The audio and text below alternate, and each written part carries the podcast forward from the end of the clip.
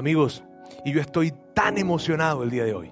Y estoy tan emocionado porque, porque es hoy que estamos celebrando esto, el Día de la Resurrección, que es el evento más increíble que podamos hablar cuando se trata de nuestra fe. Y yo quiero, yo quiero darles la bienvenida a todas esas personas que hoy como familia estamos, estamos celebrando este tiempo. Nuestra iglesia, allá en nuestro campus en Saltillo, nuestro campus en Ciudad de México y acá en Monterrey, para mí es un verdadero privilegio estar hablando y celebrando juntos este día. Y sobre todo darle la bienvenida a todas esas personas que hoy se están conectando probablemente por primera vez. Yo quiero darte muchísimas gracias, no tan solo la bienvenida, sino muchísimas gracias por estar conectados con nosotros el día de hoy, por haber recibido esa invitación, por estar acá. Y yo, es más, quiero pedirte algo, por favor. Yo quiero pedirte que estés con nosotros conectados en toda la reunión. No falta mucho, pero por favor, mantente conectado con nosotros. ¿Por qué? Porque hoy es ese día que nosotros decimos es el día más importante para nosotros, aquellos que somos seguidores de Jesús, que somos cristianos, católicos, en fin, los que somos seguidores de Jesús. Este es el día más importante. Y no tiene que ver si tú crees o no crees en Jesús y estás conectado ahora con nosotros. Gracias por estar acá con nosotros. ¿Está bien? Y mira bien, ¿por qué ¿Por qué nosotros hablamos acerca de esto y por qué decimos que, es tan importante el día de hoy? Porque toda nuestra fe, todo lo que nosotros creemos se basa en lo que hoy estamos celebrando. Mira bien, déjame decírtelo de esta manera. Los milagros de Jesús, las enseñanzas de Jesús no tendrían ningún sentido y no tienen ningún sentido si la resurrección no hubiese sido. Si, sacamos a la resurrección de la vida de Jesús, mírame bien, ningún milagro, ninguna enseñanza tendría sentido. Mira lo que dicen los teólogos, los expertos acerca de esto. Ellos dicen esto. Si sacáramos la resurrección de, la, de la escena de la resurrección, de la vida de Jesús, pudiésemos encontrar en Jesús, de hecho, pudiese, pudiese señalarse a Jesús como un lunático. ¿Por qué? Y, yo sé que tú escuchas eso y, te puede sacar un poco de onda como me puede sacar a mí también. Pero el tema es esto. Jesús habló tantas cosas acerca de él mismo, en términos de lo que él era y quién él venía a representar, que cuando la resurrección desaparece de este cuadro, que cuando la resurrección desaparece de su vida, mírame bien, cuando eso sucede, simplemente eso que él decía solamente se puede encontrar en las palabras de una persona que no está cuerda de una persona que tiene ciertos delirios y que definitivamente mm, no se puede justificar lo que decía a menos que la resurrección esté presente.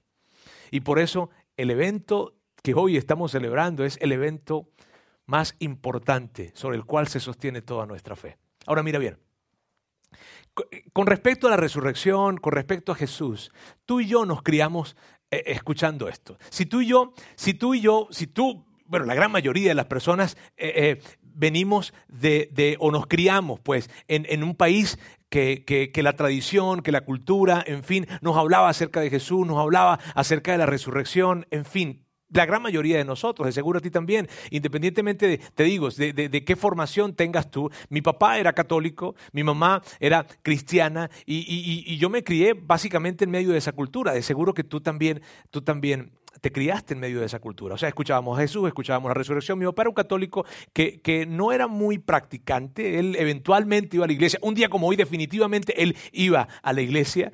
Mi mamá iba recurrentemente, ella sí iba recurrentemente a la iglesia y yo me crié de esa manera, escuchando a Jesús, escuchando de la resurrección.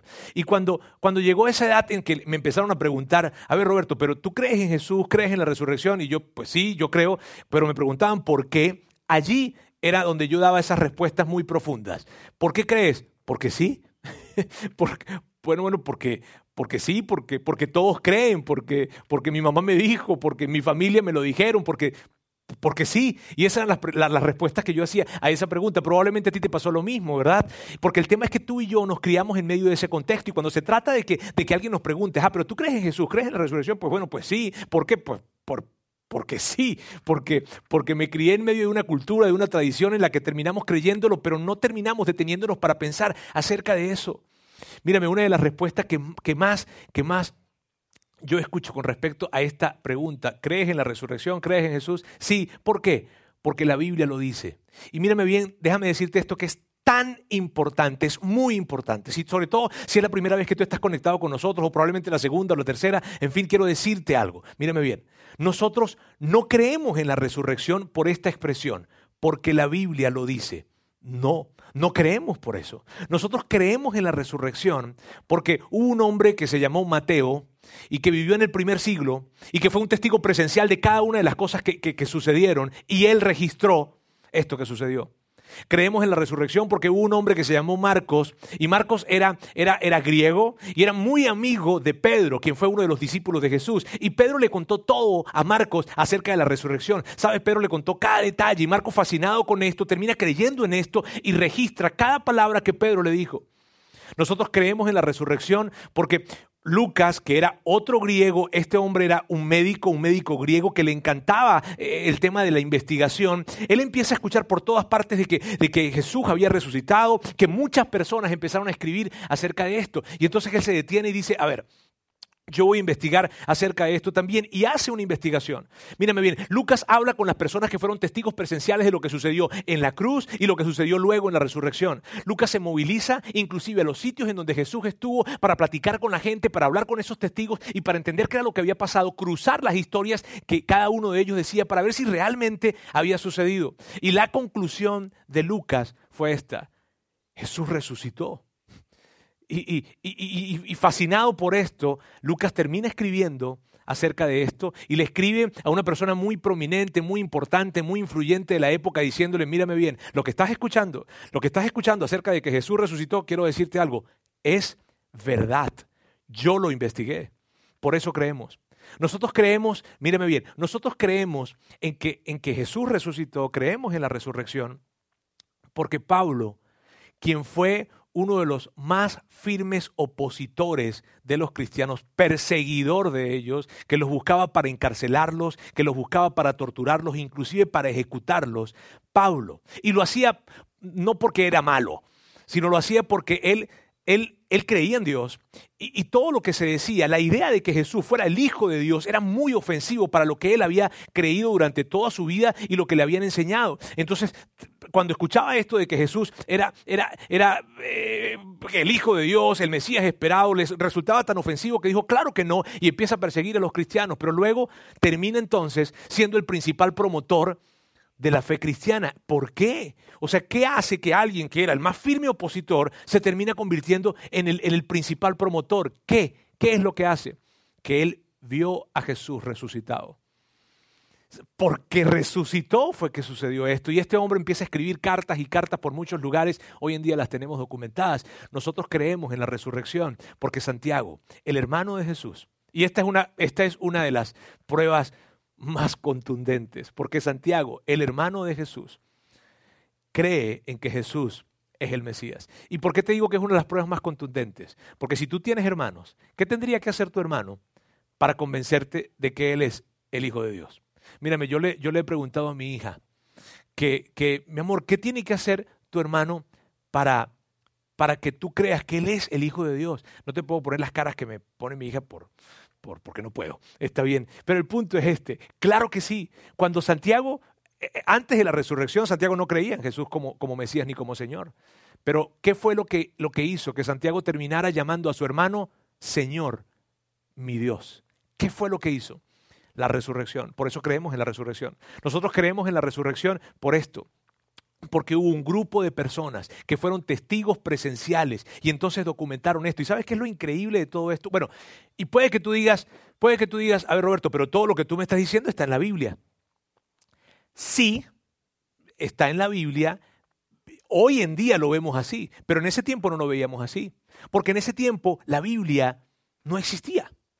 ¿Sabes? Cuando la gente empieza a creer en la resurrección y cuando la, gente empieza a creer en que Jesús fue el Mesías y era el Mesías definitivamente, ¿sabes? La Biblia no existía. Lo que existía eran esos relatos que Mateo había escrito, que había escrito Marcos, que había escrito Lucas, que había escrito Pablo, Santiago, Juan. Esos relatos eran los que existían, pero, pero la Biblia no existía como tal. Lo que sucedió lo que sucedió fue que luego alguien empezó y varias personas empezaron a recopilar cada uno de estos escritos y los compilaron con una especie de archivo y ese archivo luego eventualmente terminó llamándose la Biblia. Y más o menos esto fue como en el 350, en el año 350 después de Cristo. Entonces imagínate, antes de que la Biblia existiera, o sea, antes del año 350, claro que la gente ya creía en la resurrección, claro que la gente ya creía en Jesús como el Mesías, claro que lo creían. ¿Y por qué lo creían? Porque la Biblia lo decía, no podían creerlo por esto porque la Biblia ni existía.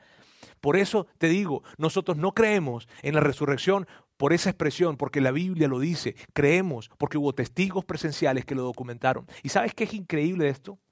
Que la resurrección, los que escriben acerca de la resurrección, no creían en la resurrección. Y esto es lo que hace aún más veraz la historia.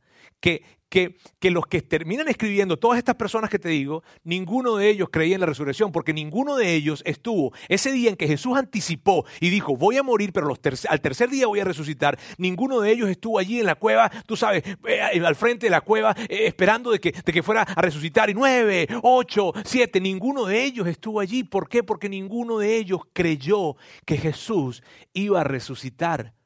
Pero ellos terminan escribiendo acerca de la resurrección ¿Por qué? Porque lo vieron y para su gran e increíble sorpresa terminaron entendiendo que Jesús era el Mesías, el Hijo de Dios, el Salvador del mundo. Esto es increíble. Y mira bien, algo, algo, Juan, Juan escribe acerca de esto y es, emocionante leer cómo, cómo, Juan escribe acerca de la historia. Juan habla acerca de que, el ministerio de Jesús aquí iba, iba avanzando, iba avanzando, iba avanzando, pero, pero hubo algo que sucedió que vino para hacer que el ministerio de Jesús explotara por completo. Y fue algo que sucedió en una ciudad o una comunidad realmente pequeña que estaba cerca de Jerusalén, a unos cuantos kilómetros, se llamaba Betania. Allí había un hombre que era bien conocido en esa comunidad, también inclusive conocido en Jerusalén, se llamaba Lázaro. Y Lázaro había muerto, de hecho llevaba días muerto. Y de repente llegó Jesús y cuando llega Jesús, Jesús resucitó a Lázaro. La gente se volvió loca, literalmente. Me refiero, la gente fue una locura completa, porque ellos, gente que había asistido a la sepultura, al funeral de Lázaro, de repente ahora están viendo a Lázaro resucitado. De hecho, gente que estaba allí alrededor vio cómo él manda a correr la piedra, le dice a Lázaro que salga, que salga, Lázaro sale y la gente se vuelve loca y empiezan a decir, ¿quién más puede hacer algo como esto? Si, o sea, ¿quién? El Hijo de Dios. Solamente alguien como, como el Hijo de Dios puede pudiese ser algo como esto. La, voz empezó a correr, a correr por muchísimos lugares y lo que sucedió fue que muchísima gente, demasiada gente, empieza a creer que Jesús es el Mesías. Eso obviamente llega a los oídos de los líderes religiosos a los líderes judíos y eso los enojó muchísimo. Fue un gran, gran enojo que ellos tuvieron cuando, cuando, cuando se enteran de que tanta gente, y, ni siquiera se enteran, veían de que muchísima gente estaba haciendo, haciendo, haciendo su vida eh, buscando ser seguidores de Jesús y creyendo en Él. Entonces ellos hacen un plan. Y ese plan que hacen tuvo que ver Perdón, hay mosquitos acá, está bien, estamos al aire libre acá. Ahora mire bien, fíjense, ese plan que ellos trazan eh, fue el poder capturar a Jesús, para luego presentarlo ante las autoridades romanas y que él fuese condenado. Parte del plan fue reclutar a Judas para que Judas pudiese decirles dónde pudiesen ubicar a Jesús, que no estuviera con tanta gente y entonces ellos poder apresarlo. Y eso fue parte del plan que ellos tenían. Total de que Jesús eh, tiene esa última cena con sus discípulos, una cena que fue increíble, una cena que fue cargada de emociones. Jesús habló muchas cosas, hablaron muchas cosas, cosas que inclusive ellos no terminaban de entender en ese momento, pero fue una, una, cena, te digo, cargada de muchas emociones por lo que significaba. Era la última cena con, con sus discípulos, con sus amigos. Una cena en que inclusive se, se develaba quién le iba a traicionar también. Fue una cena increíble.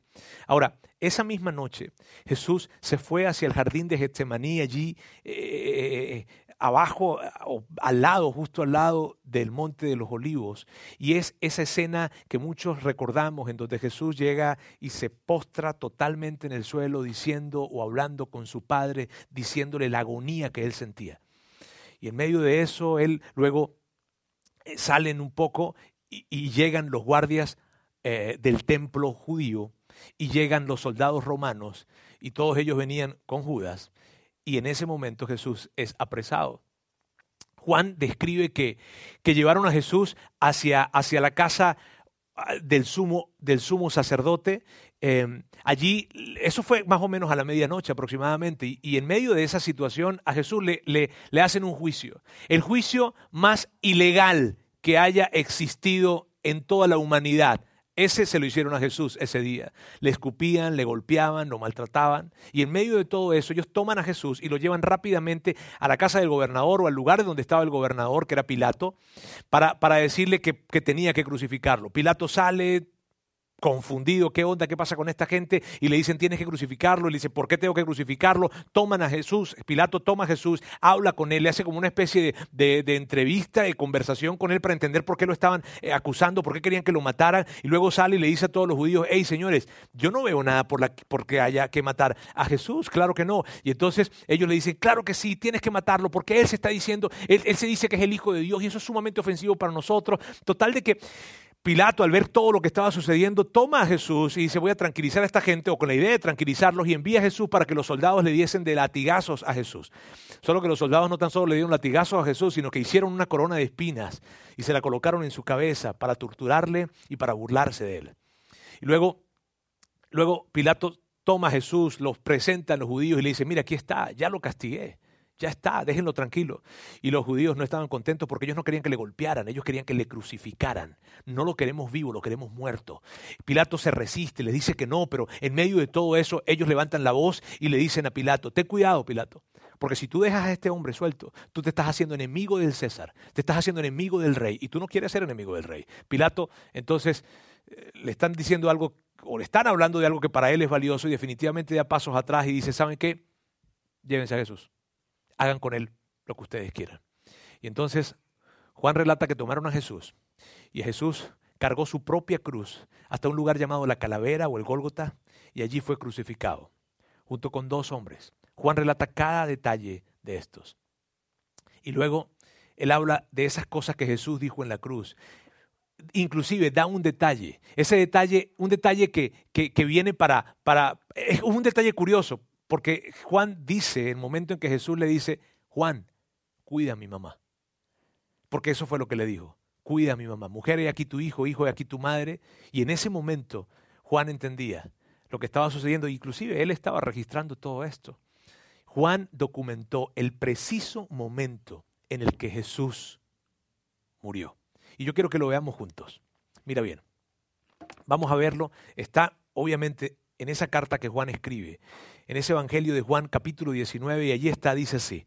Al probar Jesús el vinagre, porque Jesús había pedido agua, pero parte de la agonía que esta gente quería imprimir en Jesús, en vez de darle agua le dan vinagre. Dice, al probar Jesús el vinagre dijo, todo se ha cumplido. Luego inclinó la cabeza y entregó el Espíritu. En ese momento Juan entendió, todos allí vieron cómo Jesús murió. Pero unos versículos más adelante, Juan escribe algo sumamente importante. Mira bien. El que lo vio, refiriéndose a él mismo, Juan está escribiendo esto y refiriéndose a él mismo, él dice, el que lo vio, ha dado testimonio de ello y su testimonio es verídico, porque lo que está diciendo Juan es esto, miren bien, nadie me lo contó, yo estuve allí, yo vi la agonía que Jesús sufrió en la cruz, de hecho fui el único de los discípulos que estuvo allí, y miren bien, yo vi también la agonía y el sufrimiento que María, su madre, tenía al verle sufrir. Él está diciendo, yo fui un testigo de esto, yo fui el testigo de esto un testigo que pudo ver de cerca cada detalle. Pero luego dice esto, dice, él sabe, refiriéndose a él mismo, él sabe que dice la verdad para que también ustedes crean. Amigos, esto es como que si Juan llegara y nos tomara a nosotros de los hombros y nos mirara la cara y nos dijera, mira bien, yo sé que tú no estuviste allí, yo sé que tú, que tú no lo viste, pero yo sí lo vi y te puedo decir algo, esto sucedió. Y puede que cuando tú estés escuchando esto, tú digas, bueno, y te estuvieras a Juan allí diciéndole, eh, sí Juan, te creo. Te creo lo que me estás diciendo, porque lo que me estás diciendo hasta ahora tiene que ver con un rabí, un rabí que, que, que, estuvo, que dijo un conjunto de cosas y que la gente estaba súper enojada con él y entonces lo crucificaron y murió.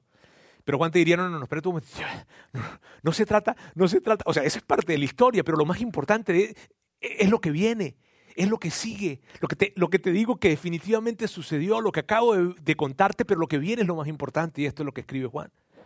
Juan dice, después de esto, José de Arimatea, quien era un, un, judío que pertenecía al concilio judío y era un seguidor de Jesús en secreto por temor a lo que le fueran a hacer en el concilio, después de esto José de Arimatea le pidió a Pilato el cuerpo de Jesús Con el permiso de Pilato, fue y retiró el cuerpo. Y tenía que pedir permiso porque no se podían enterrar o sepultar los cuerpos de personas que habían sido crucificadas.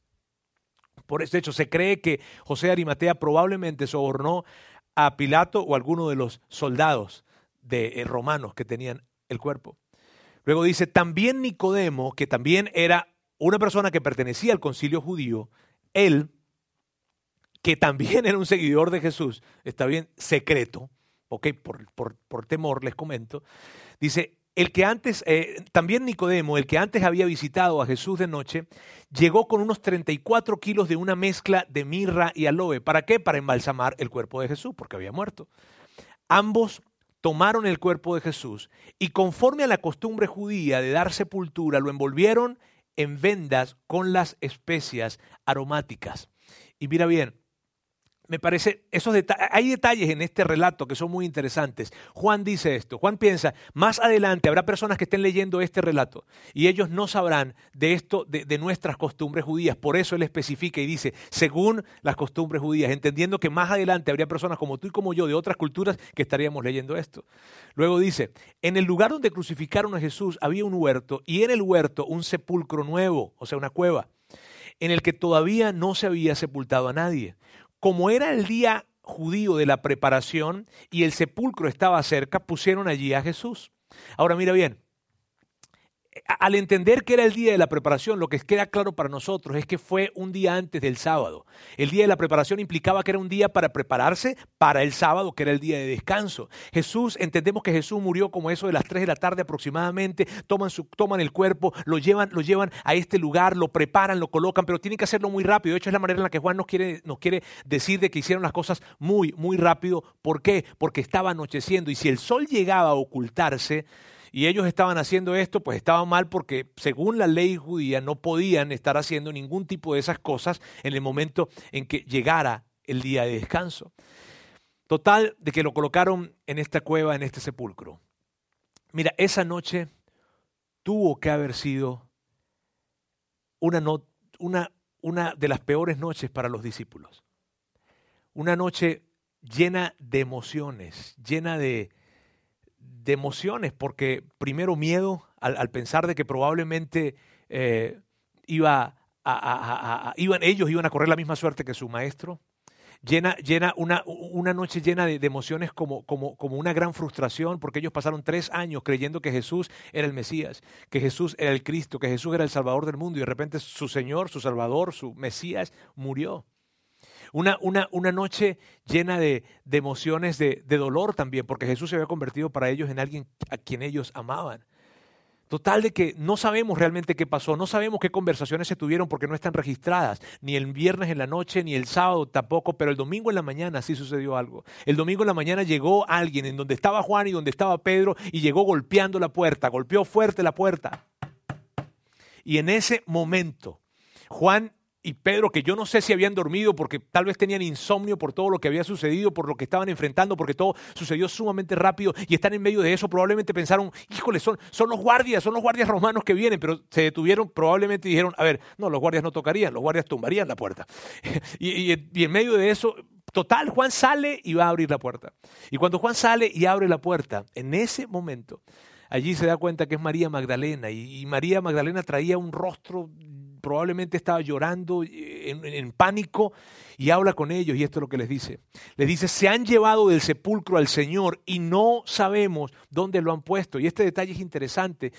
María había ido muy temprano el domingo en la mañana otra vez al sepulcro para poder o para tratar de, de, preparar el cuerpo mejor porque ella entendía que lo habían preparado muy rápido. Pero cuando llega, de repente ve que la roca, que la piedra que estaba enfrente de la cueva, de frente del sepulcro, estaba corrida la, habían movido y, se saca de onda por completo, se acerca y de repente mira dentro de la cueva y se da cuenta que no hay nadie.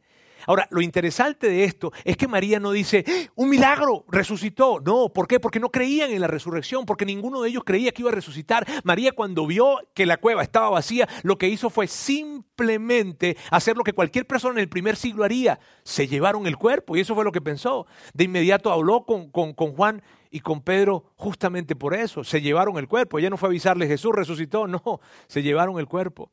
Y entonces Pedro y el otro discípulo, Juan refiriéndose a sí mismo, se dirigieron entonces al sepulcro. Ambos fueron corriendo, pero como el otro discípulo, o sea, él mismo, corría más a prisa que Pedro, llegó primero al sepulcro.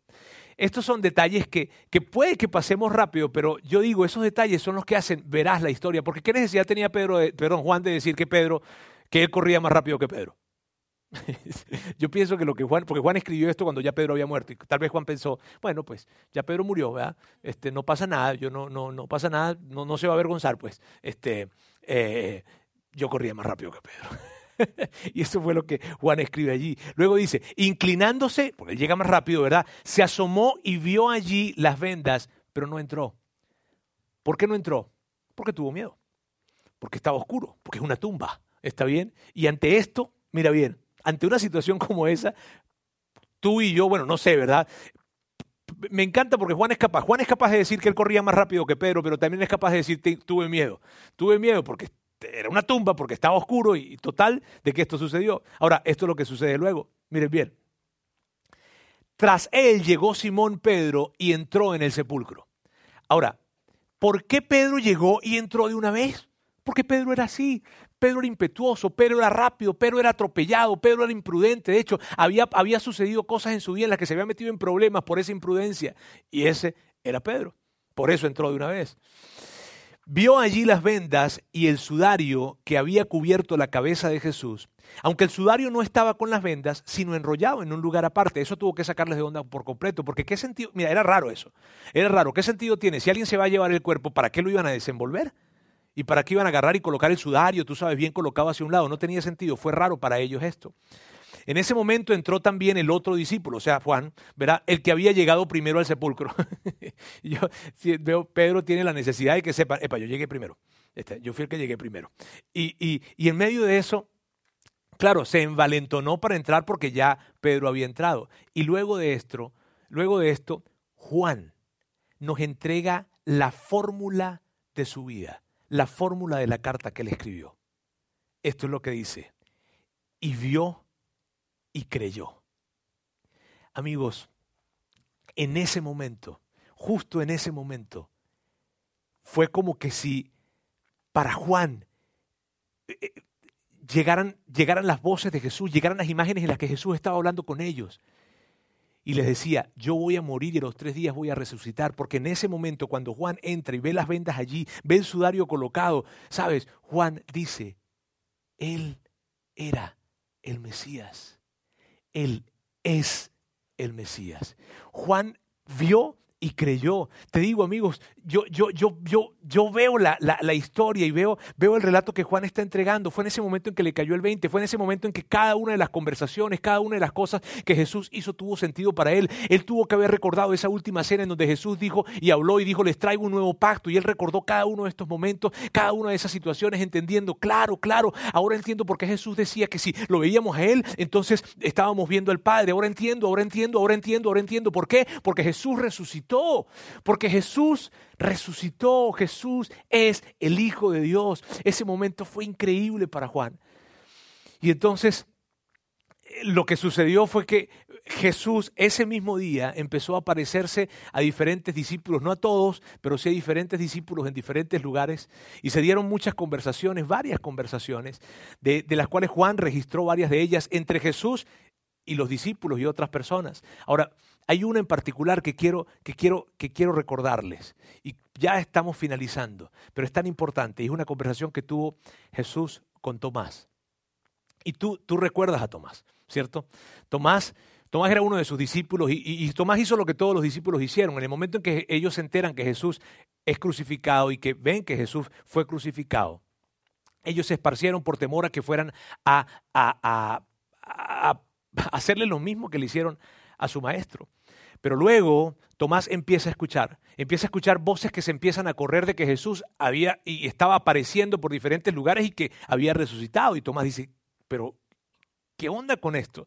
Entonces Tomás regresa a Jerusalén, no sabemos dónde estaba, y Tomás regresa, va, busca a los discípulos, a sus amigos, y cuando llega, pues los discípulos se emocionan, lo ven, Tomás, Tomás, eh, eh, ¿qué onda? ¿Dónde estabas, Tomás? Te estábamos esperando, Tomás.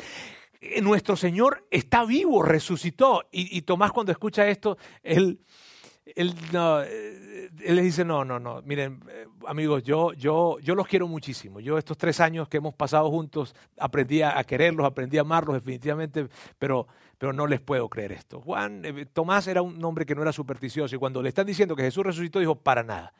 Mírame, tendría yo que ver las heridas en sus manos y colocar mi dedo dentro de sus heridas. No les puedo creer. Y una semana después de que Juan dijo esto, de que Tomás dijo esto y Juan lo escribió, esto fue lo que sucedió. Una semana más tarde estaban los discípulos de nuevo en la casa y Tomás estaba con ellos.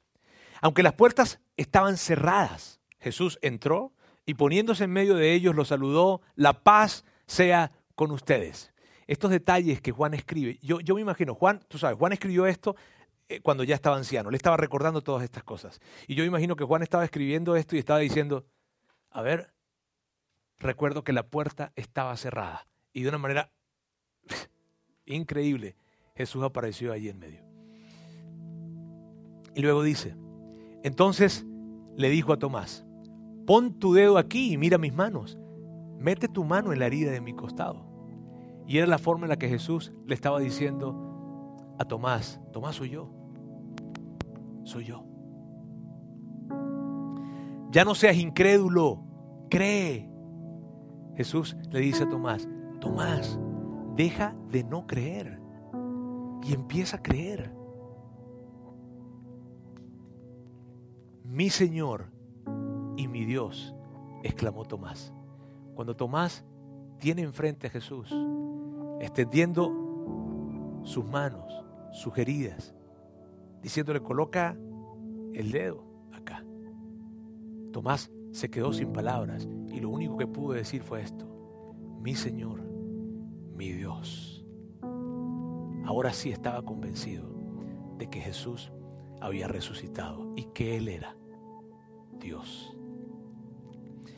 En ese momento Jesús le dice a Tomás, Tomás, tú creíste porque viste. Y, estoy seguro que, Jesús probablemente agarró y le dijo, Tomás, tú creíste porque viste. De repente volteó a mirar a los, otros discípulos que estaban alrededor y le dijo, y no quiero que le pongan apodos a él. Y no quiero que, que entonces lo empiecen a llamar a él que no creyó, porque ninguno de ustedes creyó sin antes ver. ninguno de los discípulos creyó sin antes ver. Y luego de que Jesús dice esto, dice algo que te incluye a ti y me incluye a mí. Y que es espectacular. Esto fue lo que dijo. Dichosos los que no han visto y sin embargo creen. Jesús lo que estaba haciendo en este momento, amigos, era esto. Él les estaba diciendo a ellos esto. Amigos, mis queridos amigos, van a venir generaciones. El día de mañana van a llegar generaciones. Generaciones que no, no van a poder verme como ustedes me han visto, sino que simplemente se van a enterar de todo esto, de lo que pasó y todo esto que sucedió, porque ustedes van a escribir todo lo que pasó. Y ellos no, tendrán la oportunidad de verme como ustedes me están viendo.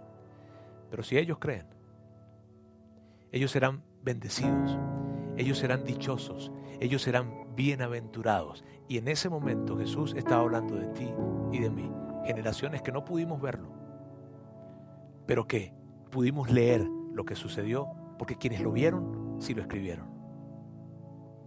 Amigos, la resurrección. Todo esto, cuando tú ves cada una de las biografías de Jesús, no se escribieron para que la gente supiese, mira qué increíbles enseñanzas tiene Jesús, o mira los increíbles y espectaculares milagros que Jesús ha hecho. No fue para eso, para nada fue para eso. ¿Sabes para qué se escribió cada una de las, de, de las cosas que Jesús hizo? Para decirnos esto, Jesús resucitó. Jesús es el Mesías. Jesús es el Salvador del mundo. La resurrección es la mayor invitación que puede existir. ¿Para qué? Para creer. Esa es la resurrección. La resurrección, lo que hoy estamos celebrando, es una invitación para creer. Y mírame bien, si tú eres una persona que, tú no crees en Jesús y, tienes muchas dudas o, no sé, tienes dudas con respecto a esto, quiero que sepas algo. La resurrección, el día de hoy, es una invitación para que tú puedas creer. No es una obligación el creer, pero sí es una invitación para que puedas creer. Y, y, y si tú estás conectado con nosotros y tú sí crees en Jesús, tú eres cristiano, eres católico, no sé, pero tú sí crees en Jesús y crees en la resurrección, esto que acabamos de ver hoy simplemente se convierte, se convierte en la posibilidad de que tú creas, pero no porque tu familia cree o porque la cultura te lo dijo porque la tradición de tu país, de nuestro país, nos dice que Jesús resucitó, no, ni siquiera porque la Biblia lo dice, sino porque tú puedes entender que hubo hombres, testigos presenciales de esto, que Jesús murió y resucitó y lo dejaron documentado y dos mil años después de que esto sucedió, eso todavía se mantiene. Y podemos leerlo y entonces darnos cuenta que Jesús resucitó. Amigos, ¿qué significa esto el día de hoy en términos prácticos? ¿Qué significa esto? Esto es lo que significa. En medio de un tiempo como el que estamos viviendo, lo que significa es que tú y yo vamos a poder atravesar este tiempo en el que estamos viviendo, porque Jesús nos entregará de sus fuerzas, porque Jesús nos entregará de su compañía y vamos a salir de esto con su fuerza y con su compañía. Y si tal vez tú me preguntaras a mí, Roberto, ¿y cómo, por, por qué estás tan seguro de esto? Porque Él resucitó.